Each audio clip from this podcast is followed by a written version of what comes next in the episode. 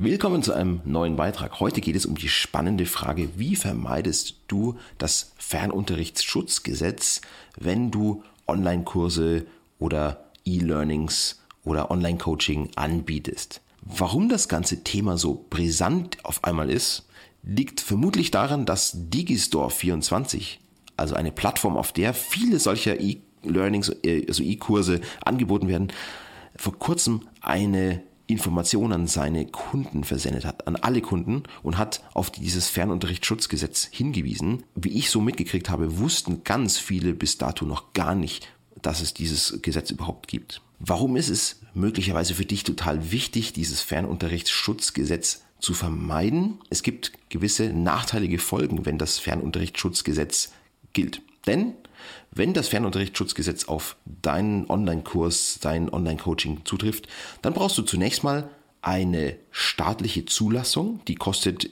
mindestens, ich glaube, 1000 irgendwas Euro und du wartest viele Monate auf diese Zulassung. Und zum anderen ist es so, dass du ohne Zulassung richtig große Probleme bekommst, denn dann ist jeder Vertrag, egal ob B2C oder B2B, den du mit deinen Teilnehmenden schließt, nichtig. Das heißt, eine gezahlte Vergütung können Teilnehmende einfach so wieder von dir zurückfordern. Zusätzlich hast du noch den Nachteil, dass das Ganze auch noch äh, eine Ordnungswidrigkeit darstellt, wenn du die staatliche Zulassung nicht hast. Und es gibt noch weitere Nachteile. Das Fernunterrichtsschutzgesetz gibt auch im B2B-Bereich ein Widerrufsrecht, was normalerweise ja undenkbar ist. Ja, wenn du im Online, im, im E-Commerce B2B-Verträge schließt, gibt es natürlich kein Widerrufsrecht. Hier beim Fernunterrichtsschutzgesetz schon. Also eine große Zahl von Nachteilen. Wie vermeidest du dieses Fernunterrichtsschutzgesetz? Ich spreche ganz bewusst von vermeiden und nicht von umgehen, denn es geht hier nicht darum, durch irgendwelche komischen Tricksereien zu umgehen, sondern es geht einfach darum, wie kommst du nicht in den Anwendungsbereich dieses Gesetzes. Dazu schauen wir uns jetzt nochmal an, was ist, wann ist das Gesetz anwendbar? Da, dazu müssen wir den Paragraphen 1 des Fernunterrichtsschutzgesetzes durchlesen. Da steht drin, Fernunterricht im Sinne dieses Gesetzes ist die auf vertraglicher Grundlage erfolgte entgeltliche Vermittlung von Kenntnissen und Fähigkeiten. Das liegt wahrscheinlich immer vor, egal ob du jetzt E-Learning, Online-Coachings machst. Es geht immer um die Vermittlung von Kenntnissen und Fähigkeiten bei der, und jetzt die Nummer eins, der Lehrende und der Lernende ausschließlich oder überwiegend räumlich getrennt sind. Und Ziffer zwei, der Lehrende oder sein Beauftragter den Lernerfolg überwachen. Das sind also die Voraussetzungen. Wenn die zutreffen, dann ist das Fernunterrichtsschutzgesetz anwendbar. Diese beiden Voraussetzungen müssen kumulativ, also gemeinsam vorliegen. Deswegen es steht zwischen dieser Ziffer 1 und dieser Ziffer 2 ein und und nicht ein oder. Das heißt, eine dieser beiden Ziffern darf nicht einschlägig sein, damit du das Fernunterrichtsschutzgesetz vermeidest. Nehmen wir die Ziffer 1. Der Lehrende und der Lernende sind ausschließlich oder überwiegend räumlich getrennt. Wenn du virtuelle Kurse gibst, dann bist du ja eigentlich immer räumlich getrennt, oder? Vorsicht! Räumlich getrennt meint hier nicht zwingend immer, dass äh, du nicht im gleichen Raum sitzt, also du als lehrende Person mit deinen Teilnehmenden, sondern räumlich getrennt meint, dass Kurse oder dass ein Unterricht nicht zeitgleich, also live stattfindet. Das heißt, es geht in diesem Gesetz überhaupt nicht darum, dass du nicht im gleichen Raum sitzt mit deinen Teilnehmenden, sondern es geht hier darum, ist ein Kurs oder ein Unterricht zeitversetzt oder zeitgleich.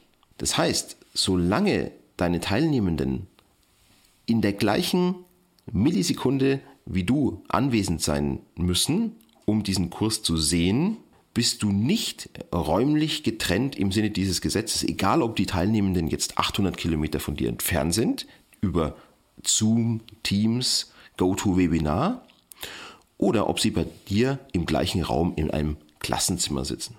Das heißt, auch ein sogenanntes virtuelles Klassenzimmer ist nicht räumlich getrennt in diesem Sinne des Gesetzes. Und wenn du praktisch ein virtuelles Klassenzimmer hast, also einen zum Beispiel ein Live-Seminar, ja, am Wochenende drei Stunden von neun bis zwölf Uhr mittags, aber nur zu diesem Zeitpunkt und die Leute können sich von der ganzen Welt aus einwählen, dann bist du nicht räumlich getrennt. Und du fliegst schon aus dem Anwendungsbereich dieses Gesetzes raus. Jetzt sagst du, oh Max, leider ist es so, ich mache das nicht live, sondern es sind aufgezeichnete Videos. Jetzt kommen wir in die zweite Voraussetzung, wenn der Lehrende oder sein Beauftragter den Lernerfolg überwachen. Du musst also den Lernerfolg überwachen, damit dieses Fernunterrichtsschutzgesetz anwendbar ist. Oder beziehungsweise du, du darfst den Lernerfolg nicht überwachen, damit du aus dem Anwendungsbereich rauskommst. Und hierbei besteht eine gewisse Schwierigkeit, denn die Rechtsprechung, die legt dieses Überwachen des Lernerfolgs sehr, sehr weit aus. Da gibt es zum Beispiel Rechtsprechung, die sagt, sobald sich das Ganze irgendwie Academy nennt oder du am Ende ein Teilnahmezertifikat ausstellst, dann liegt aus Sicht der Rechtsprechung eine Überwachung des Lernerfolgs vor. Warum? Weil die Teilnehmenden damit rechnen können, dass sie irgendeine Art von Prüfung bestehen müssen oder dass ihr Erfolg in irgendeiner Weise überwacht wird. Und wichtig, es geht hier bei dieser Ziffer 2, bei der Überwachung des Lernerfolgs, nicht darum, ob du dann als Anbieter des Kurses tatsächlich den Lernerfolg überwachst, sondern das Gesetz ist ja dann anwendbar, wenn es heißt, auf vertraglicher Grundlage erfolgende entgeltliche Vermittlung äh, von Kenntnissen und Fähigkeiten, bei der und so weiter der Lernerfolg überwacht wird. Das Gesetz meint, oder die Rechtsprechung legt es zumindest so aus, dass es auf den Vertragsschluss ankommt. Was kann eine teilnehmende Person aufgrund des Vertrages erwarten? Erwartet sie nach der gesamten Aufmachung des Vertrages oder auch des Angebots, des Pakets, dass der Lernerfolg überwacht wird? Ja, nein. Und da ist es eben so, wenn es heißt, wir sind die XY Academy oder du bekommst ein Teilnahmezertifikat, dann schon, sagt die Rechtsprechung, kann sich daraus für einen erheblichen Teil des äh, Verkehrs, also für die angesprochenen potenziellen Teilnehmer, der Eindruck erweckt werden, dass der Lernerfolg irgendwie überwacht wird, weil ohne Lernerfolgsüberwachung, wie soll da ein Zertifikat ausgestellt werden oder wie soll es sich sonst Academy nennen? Ja?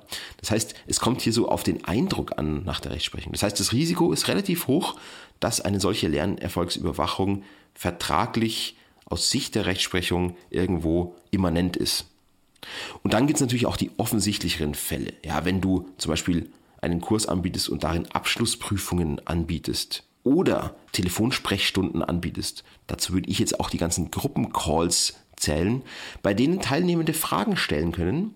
Auch dann liegt eine Lernerfolgskontrolle vor. Also eine Lernerfolgskontrolle ist nicht etwas zwingend, dass du dann als, als Anbieter korrigierst und dann eine Korrektur an den Teilnehmer zurückgibst, sondern Lernerfolgskontrolle ist auch schon dann gegeben, wenn du die Möglichkeit bietest, dass äh, Teilnehmende Fragen stellen. Egal, ob das jetzt telefonisch ist oder in einem Gruppencall oder einfach so per E-Mail.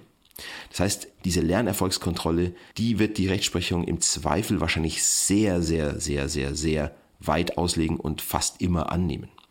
Das heißt, du solltest dich nicht auf diese Voraussetzung des Lernerfolgs stützen und versuchen, das zu vermeiden, sondern du solltest auf jeden Fall versuchen, diese Nummer eins, diese räumliche Trennung zu vermeiden. Und jetzt kommt eigentlich der große Punkt das, es, es heißt ja ausschließlich oder überwiegend räumlich getrennt. Ausschließlich oder überwiegend, das heißt zwischen über 50% und 100% räumliche Trennung. Es gibt häufig Mischformen.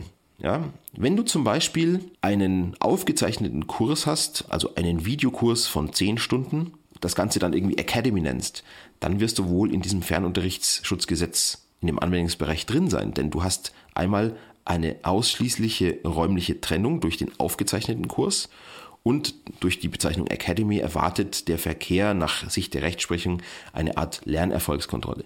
Wenn du jetzt aber sagst, hey, ich mache einen aufgezeichneten Kurs, Dauer ungefähr 10 Stunden und dann biete ich nochmal über 15 Wochen jeweils einen Live-Call, der auch vertraglich in diesem Kurs inbegriffen ist, von einer Stunde. Dann hast du 15 Stunden Live-Call und 10 Stunden aufgezeichneten Kurs. 15 ist ja mehr als 50 Prozent.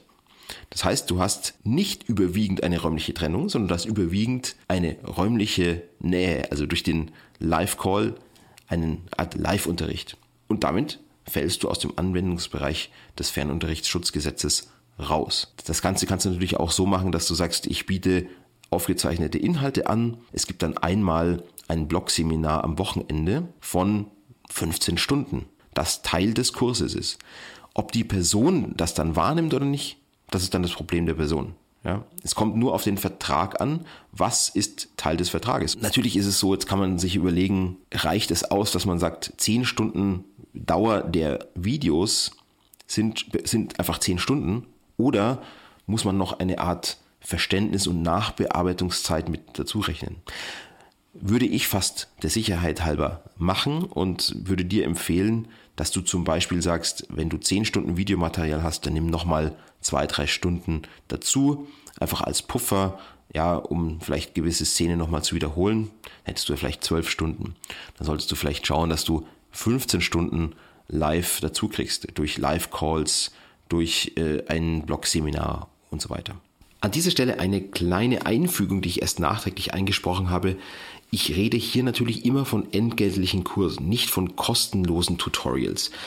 Unentgeltlicher Fernunterricht ist nach der Definition 1 Absatz 2 des Fernunterrichtsschutzgesetzes auch meistens aus dem Anwendungsbereich dieses Gesetzes ausgenommen. Es gibt Ausnahmen, wo immer das Gesetz ganz speziell sagt, diese Vorschrift gilt dann auch für unentgeltlichen Fernunterricht. Kannst du dir aber jetzt erstmal sparen, darüber nachzudenken, denn in der Regel sind unentgeltliche Kurse davon ausgenommen. So, ich hoffe, ich konnte dir damit helfen. Ähm, wenn du konkrete Fragen hast und mich damit mandatieren willst, kannst du das gerne tun. Meine Kontaktdaten findest du wie immer in den Show Notes. Ansonsten freue ich mich natürlich auch über Kommentare mit Fragen und Anregungen. Also vielen Dank für deine Zeit. Bis zum nächsten Mal. Ciao.